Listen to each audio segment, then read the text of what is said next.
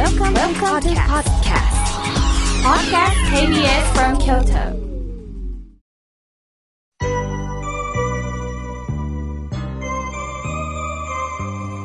さあ、ここからはたくさんのメッセージをいただきました。順に紹介させていただきます。まずはじめにメールをいただきました。ジョージさん、ありがとうございます。ミオケイさん、おはようございます。真実の中で生きる勇気。前、番組の中でおっしゃってましたね。真実の中で生きる勇気。そして、真実の真は写真の真。自分の芯を見つめ、自分の芯を生かす勇気を持って、一歩ずつ歩きたいと思います。とのことです。ジョージさん、ありがとうございます。共に一歩ずつ歩いていきましょう。さあ、続いての方です。心はいつも青春さん、ありがとうございます。妙慶さん、みな月を迎えましたね。本当にこれから晴れやかな日々が過ごせたらいいなと思っているんですけれども、事件、事故が続きます。妙慶さんの法話で心の栄養をいただいているんですけれども、数多い事故、事件、あまりにも辛いです。どう考えればいいのでしょう。心はいつも青春さん。どう考えたらいいんでしょう？この気持ちが私は大切だと思っています。私一人の力では何もできません。でも全世界の方が何もできないけどどうしたらいいんだろう？どう向き合ったらいいんだろう？この気持ちを持つと私は変わっていくと思います。つまり他人事ではないということなんです。日々常に緊張して事故を免れるということはできないんですけれども、もしも何かあった時には目の前で私なりに何ができるんだろう。もしも自分が事故に遭った時には辛いよ。声を出していけるんだろうか。そういうことを考えたいものですよね。そしてそういった声を聞いていけれる人間でありたいなと思っております。これからも番組を支えてください。さあ、続いての方です。妙慶さん、いつもラジオありがとうございます。実は前、鴨川を歩いていると、包囲を着た女性がいました。妙慶さんみたいな仕事してる人がいるんですね。ふと見ると、宗教の雑誌ばっかり読んでいます。とのことです。そうですか。なるほど。まあ、ほん、本当もう僧侶なんですね。この方きっと、あのー、日々勉強なさってるんだと思います。また、どこかで法話を行かれる前、準備をしてたのかもしれませんよね。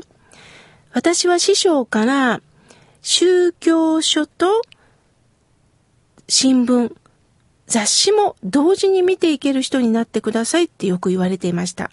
もちろん専門書を読むことは大切です。基本ですからね。しかし世の中の流れをちゃんと組みながら雑誌を見たり、もちろん新聞で今の情勢を知る。そしてそこから仏教を伝えていける人になってください。柔軟な対応ができる人になってくださいってよく師匠に言われていました。ああ、ほんとそうだな。今日こうして皆さんからお手紙とかメールをいただくことによって皆さんの声を聞かせていただく。その中で私なりに知らないことを知らされる。これは本当にね、貴重なことなんだなと思っております。この心が笑顔になるラジオというのは、え前半は私なりに感じたことを季節に合わせて法話をさせていただき、そしてある時にはゲストをお迎えし、そしてある時にはリスナーの皆さんからのメッセージを紹介させていただき、会話をさせていただく、この30分が私は貴重なんだなと思っております。さあ、続いての方です。えー、みかんばあばさん、ありがとうございます。えー、27年ぶりの同窓会、楽しかったです。みんなで写真を見ながら話はつきません。同窓会に出会った話、そして話が輪を広げていく。これからもまたどんどん輪が広がっていく。こんな話をまたさせてください。みょうけいさん、毎週楽しみにしておりますよ、とのことです。ありがとうございます。同窓会、いいですよね。何のしがらみもなく、本当に、あの時頑張ったね。あの時こんな失敗があったね。そんな話ができる仲間って、本当にいいですよね。さあ、続いての方です。ラジオネーム、コマドリさん、ありがとうございます。妙慶さん、暑いですね。本当にこの暑い中、草などがその暑さを吸ってくれてるようです。最後の妙慶さんの言葉もいつもノートに書いているんですよ。そして心が折れそうな時に常に頭に置いていこうと思って、えー、妙慶さんの言葉に出会っております。またね、リスナーさんからのお便りを聞くのも楽しみなんですよ、とのことです。そうですか、コマドリさんありがとうございます。いろんな方の声を、耳を傾けてくださる。なんか皆さんとね、参加させていただいている気分です。ありがとうございます。さあ、続いての方です。妙慶さん、えー、私は熊本に住むものです。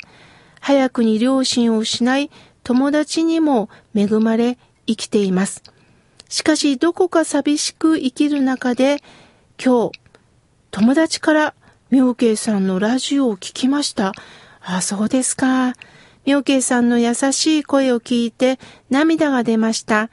あなたは一人ではないっていうところになんかほっとしました。私はなかなかと友達がいない中でも、あ、こういう番組に出会えたということで、一つ楽しみというか、よりどころができました。どうしてもお礼が言いたくって、はがきを書きます。これからも熊本より応援しています。どうかどうか番組を続けてくださいね、とのことです。ああ、そうですか。ありがとうございます。可愛らしい文字ですよね。男性か女性かわからないんですけれども、こうしてわざわざお手紙を書いてくださったということに本当に心からありがとうございますと伝えたいです。さあ、続いての方です。えー、まさみさん、ありがとうございます。いつも心の長む方は楽しみに聞いております。これからも頑張ってください。とのことです。ありがとうございます。まだまだたくさんのメッセージをいただいたんですが、来週紹介させていただきますね。